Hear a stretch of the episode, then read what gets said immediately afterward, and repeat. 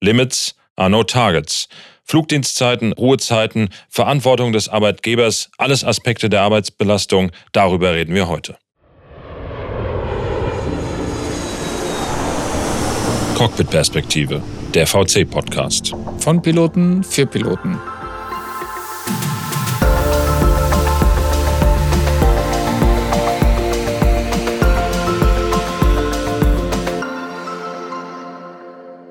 Gude und herzlich willkommen im VC-Podcast Cockpit Perspektive.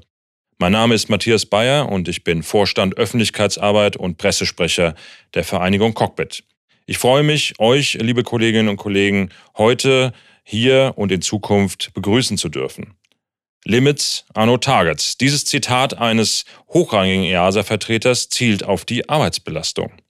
Arbeitsbelastung hat viele Aspekte. Im heutigen Podcast haben wir dazu ähm, Carsten Reuter von der Arbeitsgruppe Flugdienstzeiten eingeladen. Äh, Carsten, du bist seit 1995 in diesem Thema unterwegs. Da hat sich viel getan. Es gab viele Veränderungen. Und äh, wir haben auch noch Patrick Storm gewinnen können, der äh, gesagt hat, okay, da kann ich was dazu sagen aus der tariflichen Seite. Patrick ist im dritten Jahr in einer Tarifkommission tätig und ist auch in diesem Thema Arbeitsbelastung unterwegs. Hallo. Ja, grüß dich, Matthias. Hallo. Ja, schönen guten Abend. Jetzt äh, habe ich mir äh, Arbeitsbelastung mal die Definition rausgeschrieben. Alle Umwelteinflüsse, Anforderungen, Arbeitsbedingungen im Arbeitssystem, die auf Organismus oder die Psyche einer Arbeitskraft einwirken. Wir sind bei diesem Thema recht schnell auch im äh, Bereich des Arbeitsschutzes. Und da könnte man ja eigentlich sagen, okay, was müssen wir uns damit als Gewerkschaft überhaupt beschäftigen? Denn der Gesetzgeber hat doch eigentlich alles geregelt. Was äh, gibt es denn von tariflicher Seite an dieser Stelle, Patrick, was man äh, da noch besonders regeln muss? Ja, die Problematik entsteht halt dadurch, dass ähm, der Gesetzgeber halt Limits aufzeigt, ähm, die als ähm, absolutes äh, ja, Limit auch äh, zu werten sind, beziehungsweise die Häufigkeit äh, natürlich nicht so regelmäßig auftreten sollte. Jetzt sind die Arbeitgeber natürlich gerne dran und äh, fangen an, den Piloten so intensiv zu planen, so profitabel zu planen, dass diese Limits als äh, Planungsgrundlage herangezogen werden. Und äh, das führt dann äh, am Ende doch zu einer Arbeitsbelastung, ähm, die man äh, auf Dauer sicher nicht hinnehmen kann. Jetzt äh, sagtest du bereits, diese Limits äh, seien äh, Targets geworden. Das ist auch ein Spruch, der auch mal in einem äh, Meeting bei der EASA gesagt worden ist. Carsten, du hattest äh, im Vorgespräch davon berichtet. Was gibt es denn regulativ da für Themen eigentlich? Weil wir sagen doch, okay, das ist alles geregelt. Da müsste man doch gar nicht mehr weiter reingehen. Und tarifvertraglich wird das offenbar irgendwie versucht einzufangen. Warum ist das so? Der wichtigste Punkt bei der gesetzlichen Regelung ist, den man sich vergegenwärtigen muss, ist, dass die gesetzliche Regelung erstmal auf eine generischen Person zugeht, also auf ein angenommenes Individuum, das, dem wir nicht alle immer entsprechen, weil wir emotional von der Tagesbelastung her, wie auch immer, unterschiedlich reagieren. Und das ist fast noch wichtiger, die gesetzliche Regelung immer nur auf einen Sicherheitsaspekt hinausgeht und ganz selbstverständlich, leider ganz selbstverständlich, soziale Hintergründe, wie zum Beispiel die Frage, ob ich bestimmte Termine hatte, ob ich eine Familie habe, wo ich Kinderbetreuung organisieren muss oder was auch immer einem da einfällt, nicht wirklich berücksichtigen kann. Die gesetzliche Regelung fragt die Wissenschaftler, was kann denn der Mensch? Wenn er morgens um 8 Uhr oder sie morgens um 8 Uhr eine bestimmte Belastung beginnt, wie lange kann ich arbeiten? Und stellt, um diese Belastung, diese Flugdienstzeit abzupuffern, bestimmte Forderungen an den restlichen Teil des, aber nur diesen Flugdienst umgebenden Ruhezustand oder die Ruheperioden.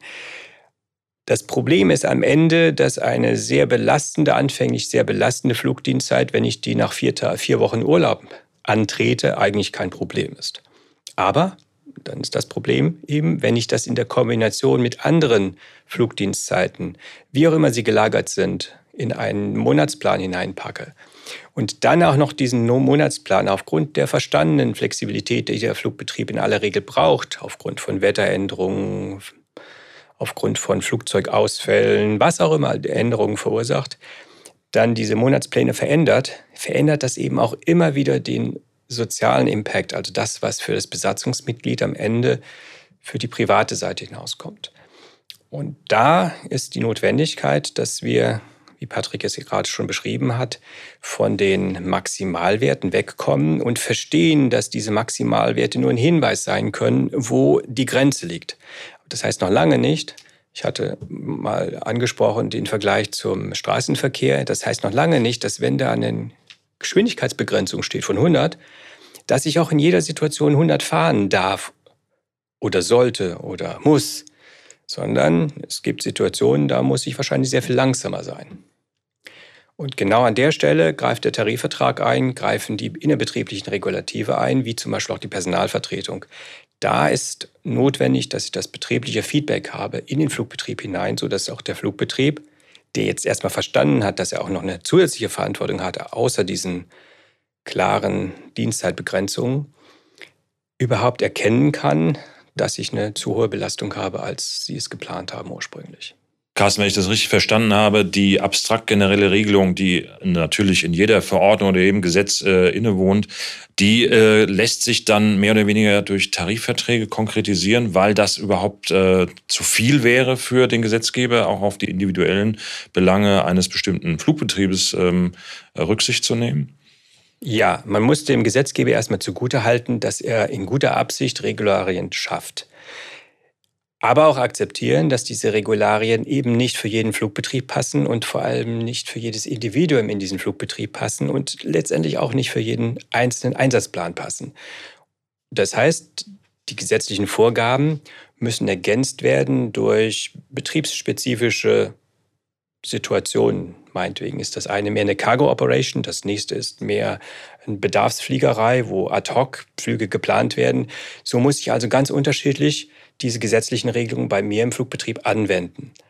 Und am Ende habe ich im Flugbetrieb mehrere Stufen. Der Tarifvertrag ist davon nur eine, denn auch der Tarifvertrag kann nicht in kurzer Frist, meinetwegen innerhalb von Wochen oder Tage oder Stunden reagieren, sondern da habe ich dann auch die Stufe, dass jedes einzelne Besatzungsmitglied reagieren können muss, was es gesetzlich vorgegeben kann. Das heißt, da gibt es die Möglichkeit, sich äh, Fatigue zu melden zum Beispiel. Aber es gibt auch die innerbetrieblichen Regularien wie zum Beispiel Feedback. Das heißt also Reporting-Systeme, die funktionieren. Und auch eine Firmenkultur, die das bereits impliziert, sodass die Firmenkultur bereits von meinen, seinen Mitarbeitern, den Mitarbeiterinnen einfordert, dieses Feedback zu geben. Zwingt aber natürlich den Vorstand bzw. die in der Organisation verantwortlichen Personen dazu, zu akzeptieren, dass nicht alles so perfekt ist, wie man sich das vielleicht erstmal denkt, sondern dass man dieses Feedback eben auch einfordert. Patrick, wie siehst du das ähm, aus der tariflichen Sicht, wenn wir da äh, konkrete Regeln etablieren wollen? Und ich glaube, jeder kann nachvollziehen, wenn wir das auf der regulativen Seite versuchen, also bei Behörden oder bei Verordnungsgebern, dann ist das ein sehr dickes Brett, an dem man herumbohren muss. Ist das tariflich wesentlich einfacher? Ja, wesentlich einfacher will ich jetzt nicht sagen, ähm, weil für alles, was wir jetzt ähm, dem äh, Gesetzgeber da abnehmen an Arbeit, ähm, kommt natürlich äh, die Arbeitgeberseite äh, schnell auf die Idee, dann andere Vorteile für den Arbeitnehmer, das gegenseitig aufzuwiegen in der Verhandlung. Und dann stellt man sich an anderen Stellen vielleicht schlechter. Aber ich fand, du hast es gerade genau auf den Punkt gebracht. Ähm, der Gesetzgeber kann ja nur einzelne Aspekte beleuchten. Ähm, das heißt, wie lange kann denn jetzt so ein Mitarbeiter am Stück arbeiten? Wie viel Ruhezeit generiert sich daraus? Ähm, wie ist mit Nachtflügen umzugehen? Wie ist mit Dienstplanänderungen umzugehen und so weiter? Aber das Interessante ist die Kombinatorik, die sich daraus ergibt. Ähm, wenn jetzt ähm, jemand äh, auch innerhalb eines Unternehmens, ähm, äh, da wo ja dann die Geschäftsmodelle äh, für alle gleich eigentlich sich darstellen, ähm, unter anderem Nachtflugstationen dabei sind, dann empfindet der äh, Mitarbeiter an der Nachtflugstation eine Regelung im MTV äh, ganz anders als derjenige, der ähm, frühestens um äh, 5 Uhr eincheckt, ähm, wie das jetzt an äh, vielen anderen Airports äh, stattfindet. Und das ist halt auch so ein bisschen die Problematik, die wir dann in der Verhandlung haben. dass ähm, derjenige, der uns da gegenüber sitzt, ähm, sich auch schwer da reindenken kann, wie sich das anfühlt, wenn man ähm, immer spät endet und nach seinen freien Tagen dann wieder ultra früh anfängt, äh, sprich um zwei Uhr eincheckt. Ähm, da gab es ja früher die Möglichkeiten, dass man gesagt hat, man macht so Streckenerfahrungsflüge, damit diejenigen in der Lage sind, äh, das so ein Stück weit nachzuvollziehen.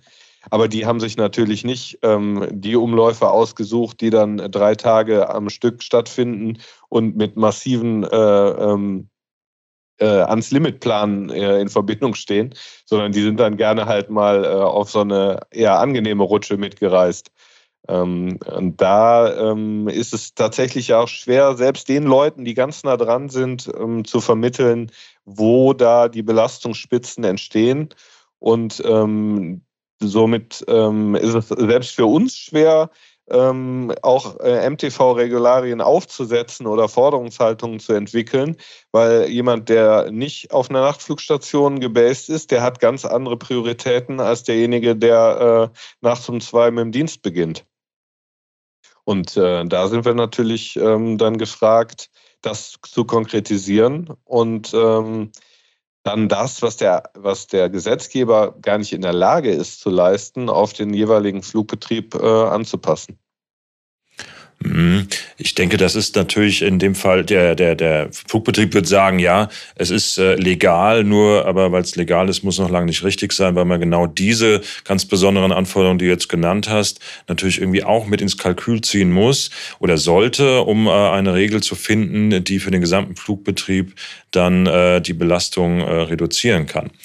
Ähm, es besteht da nicht die Gefahr, wenn man sagt, okay, äh, da ist äh, doch ein Nachtflug oder vielleicht mal ein Streckenerfahrungsflug gemacht worden, da ist man dabei, dass man dann sagt, okay, warst du, du warst aber nicht dabei, wenn wir dreimal hintereinander äh, fliegen, dass das nicht nur als singuläres Ereignis angesehen wird. Gibt es da tarifliche Maßnahmen, die ihr äh, heranzieht oder Daten, die ihr heranziehen könnt, wo ihr sagt, so, okay, wir können das hier äh, nachweisen? Oder seid ihr da tatsächlich dann darauf angewiesen, dass das vielleicht aus der Flight Safety Ecke von der VC oder aus der Flight Safety Säule ist ja keine einzelne Ecke, dass es aus dieser Säule heraus, äh, ja, dass da Informationen geliefert werden, die, die ihr gebrauchen könnt.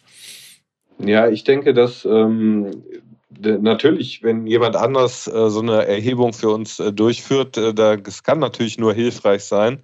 Aber am Ende, ähm, ihr hattet das eben schon angesprochen, ähm, die Reporting-Culture äh, ist natürlich da ganz wichtig, dass halt derjenige, ähm, der sagt, ich kann diesen Umlauf jetzt nicht noch zweimal diesen Monat fliegen, ähm, dass der sich hinsetzt und natürlich diese Möglichkeiten nutzt, ähm, einen Fatigue-Report schreibt oder eben äh, sich unfit meldet und so weiter. Ähm, allerdings äh, fällt es unheimlich schwer, dann sich auch noch dazu durchzuringen, äh, in der äh, dann verbleibenden Ruhezeit äh, sich noch mit irgendeiner IT ähm, auseinanderzusetzen, um so einen Report aufzusetzen. Ähm, da haben wir leider die Erfahrung gemacht, dass die meisten über Umläufe meckern, ähm, aber die wenigsten was dazu schreiben. Also das heißt, Daten sind äh, erforderlich, um auch ein bisschen äh, Evidenz zu generieren. Carsten, wie ist das auf der regulativen Seite, wenn dann die AG FTL ähm, beim EASA Advisory Board auftritt oder bei der EK berichtet? Gibt es da mehr Daten? Ist das ein Problem? Haben viele Piloten eine äh, ausgeprägte Reporting-Kultur oder wäre es, ähm, äh, ist da, gibt es da irgendein Defizit? Das mit der Reporting-Kultur ist insofern sehr, sehr, sehr weit gestreut, weil wir hier davon reden, dass es Flugbetriebe gibt, die Fatigue Risk Management betreiben. Und äh, etwas spitz gesagt, Flugbetriebe gibt, die behaupten, sie würden Fatigue Risk Management betreiben. Ein ganz wichtiger Kernpunkt des Fatigue Risk Managements ist Reporting. Und wenn ein Flugbetrieb tatsächlich Fatigue Risk Management betreibt, so dass man das dann auch so nennen darf. Dann habe ich eine Feedback-Schleife bzw. einen Kontrollzirkel, also einen geschlossenen Kreislauf von Informationen, der zwingend einfordert, dass Reports abgesetzt werden. Und zwar relativ regelmäßig, gerade bei schwierigen Umläufen, dass für jeden Umlauf, egal ob ich jetzt überlastet mich fühlte oder nicht, ein Report abgesetzt werden müsste, um zu sehen, ob dieser eine oder die zwei oder die drei Reports, die ein Problem aufzeigen oder ein mögliches Problem aufzeigen, in Relation zu den anderen Reports eben relativ viele Reports oder relativ wenige Reports sind. Wenn ich also einen einzigen Report bekomme, der sagt, das war zu viel, das war, wir waren überlastet, dann sagt mir das nicht, ob ich wirklich ein großes Problem habe. Es sagt nur, dass ich an einer Stelle ein Problem hatte. Und insofern ist es nicht so sehr eine Frage, ob ich ein Reporting-System habe, sondern ob ich die Qualität der Reports, der Zahl der Reports tatsächlich verstanden habe. Und da sind die meisten Flugbetriebe eigentlich relativ schlecht aufgestellt, weil typischerweise A, Reports nicht eingefordert werden, also keine Mandatory Reports abgesetzt werden. Und äh, wie Patrick auch gerade eben schon beschrieben hat, alle die Kolleginnen und Kollegen, die eigentlich total müde waren, jetzt nicht noch groß die Lust haben, ein äh, Papier auszufüllen oder ein Computerdokument auszufüllen, heißt die Bereitschaft der Flugbetriebe, dieses Feedback auch zu bekommen, ähm, ist jetzt nicht so richtig da. Oder es wird den Besatzungsmitgliedern nicht sehr einfach gemacht, dieses Feedback wirklich zu schließen. Da kann man noch viel ändern. Was mir aber noch in dem, was Patrick beschrieben hat, aufgefallen ist, ist der Spannungsbogen zwischen Sicherheit, Flugsicherheit und tariflichen Inhalten. Grundsätzlich ist der Arbeitgeber verpflichtet, Sicherheit darzustellen, bereitzustellen, Sicherheit, eine sichere Umgebung zu ermöglichen und ist eigentlich auch verpflichtet, zum Beispiel abgeflogene Pläne sich anzuschauen und zu, darauf zu analysieren, ob es zu Belastungsspitzen gekommen ist. Und nicht sich darauf nur zu verlassen, ob äh, Reports zurückkommen. Und wenn es dann eigentlich ein Korrektiv geben müsste, ist es falsch gesprungen zu sagen, okay, das machen wir jetzt auf der Tarifebene. Denn der Tarifvertrag ist grundsätzlich erstmal nicht dafür da oder die Tarifebene nicht verpflichtet, Sicherheit herzustellen. Das ist der Flugbetrieb. Somit kann er nicht hingehen und sagen, ja, also ich möchte ganz gerne, wenn wir jetzt die Sicherheit verbessern, dass ihr auf der tariflichen Ebene dieses oder jenes dann eben gebt. Denn wenn wir über Sicherheit sprechen, wenn wir über Belastung sprechen und die reduzieren wollen, sprechen wir immer von Kosten. Da ist der Flugbetrieb natürlich sehr schnell, sind die Kaufleute sehr schnell sehr sensibel, was ich nachvollziehen kann. Limits are no targets äh, wurde bereits genannt. Jetzt muss man ja fragen, okay, diese Zahlenwerte, die da drin stehen, 13 Stunden äh, als maximale Flugdienstzeit äh, täglich bei zwei Legs, beziehungsweise 12 Stunden bei vier Legs und äh, Mindestruhezeit von zwölf oder respektive zehn Stunden. Das sind äh, konkrete Zahlen. Äh, kommt es nur darauf an oder gibt es noch andere Verpflichtungen des äh, Betreibers, Carsten? Ja, ohne es allzu weit ausdehnen zu wollen, ist es vielleicht ganz schlau zu gucken, wo kommen denn die Zahlen her? Wo ist die Motivation, dass plötzlich da hinten irgendwo ganz unten für den Flugbetrieb irgendwelche Zahlen aufkommen, die sagen, du kannst, wenn du morgens um 7 Uhr so und so viel Flüge machst, so lange fliegen.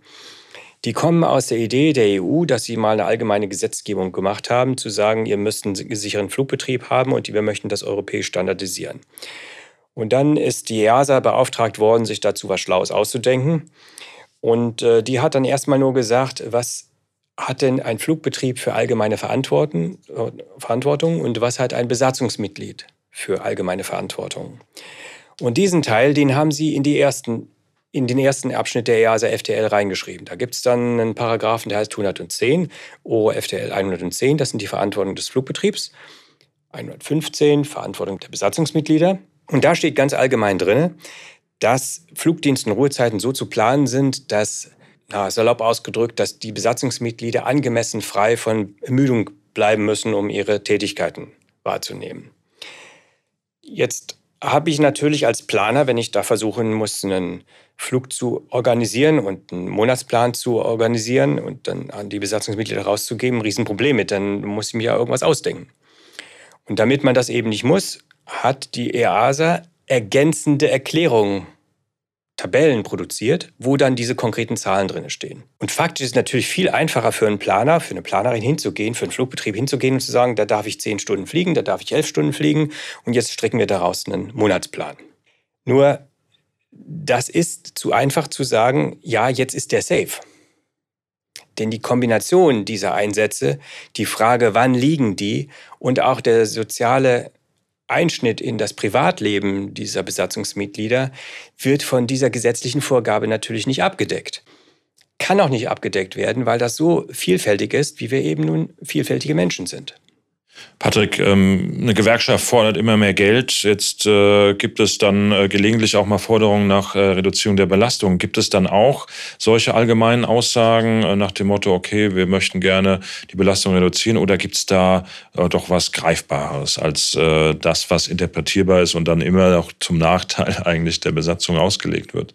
Ja, das ist eben das Schwierige ähm, in unserer Aufgabe jetzt da eine Formulierung zu finden. Wir orientieren uns da halt dann schon an den äh, Limits, die der Gesetzgeber ein Stück weit vorgibt und äh, überlegen dann, wo man die zu reduzieren hat, um da einfach einen größeren Schutz ähm, zu erzeugen. Ähm, man kann auch immer eigene Ideen noch entwickeln. Das ähm, haben wir kürzlich getan, indem wir gesagt haben, ähm, die äh, vorgegebenen äh, freien Tage, ähm, die mögen noch um Stunden ergänzt werden, ähm, um eben zu verhindern, dass zum Beispiel vor einem äh, freien Tag extrem spät ausgecheckt wird und nach dem Tag dann extrem wieder eingecheckt wird. Ähm, wenn man das dann vergleicht mit der normalen Arbeitswelt und sagt, äh, man verlässt Freitag um 17 Uhr ähm, die Firma und kommt Montag um 8 Uhr wieder, dann beinhaltet diese Ruhezeit halt auch mehr als äh, die gerechnete Stundenzahl von 2 mal 24. Und ähm, das versuchen wir halt ein Stück weit äh, abzubilden. Hm. Ist auch keine leichte Aufgabe. Geflogen wird 24 Stunden, sieben Tage die Woche 365 Tage im Jahr, dort dann auch noch Regeln zu finden, die diese Balance zwischen Wirtschaftlichkeit und Schutz und Sicherheit äh, dann herstellen. Ähm, und das ist, glaube ich, die Aufgabe der VC, auch hier eine Plattform darzustellen, um für Flight Safety und auch für die äh, Tarifarbeit äh, dann so viele Ressourcen bereitzuhalten, dass man da auch dann zu einer Lösung kommt. Ich glaube, man sieht sehr deutlich, es ist sehr viel Arbeit noch in der Arbeitsgruppe Flugdienstzeiten übrig geblieben, für, um hier regulativ tätig zu werden. Und es ist natürlich weiterhin äh, unabdingbar auf der Tarifebene hier äh, Arbeit zu leisten, um die, das Thema Belastung Arbeitsbelastung in den Griff zu bekommen. Ich äh, freue mich, dass ihr beide heute hier wart. Äh, das Thema Arbeitsbelastung hat, äh, habe ich eingangs gesagt, nicht nur äh, bei FTL findet es Berücksichtigung oder auf der Tarifebene, sondern es gibt auch noch das Thema in der Work-Life-Balance, äh, wo sich die AG das drum kümmert. Luftqualität, Strahlenschutz, Lizenzierung, Mental Health, wahrscheinlich auch CISM. Das sind alles Themen für die Zukunft, die wir hier in dem Podcast auch noch bearbeiten wollen. Ich bedanke mich an dieser Stelle bei euch und äh, wünsche noch einen schönen Tag. Danke, sehr gerne. Sehr gerne, gleichfalls.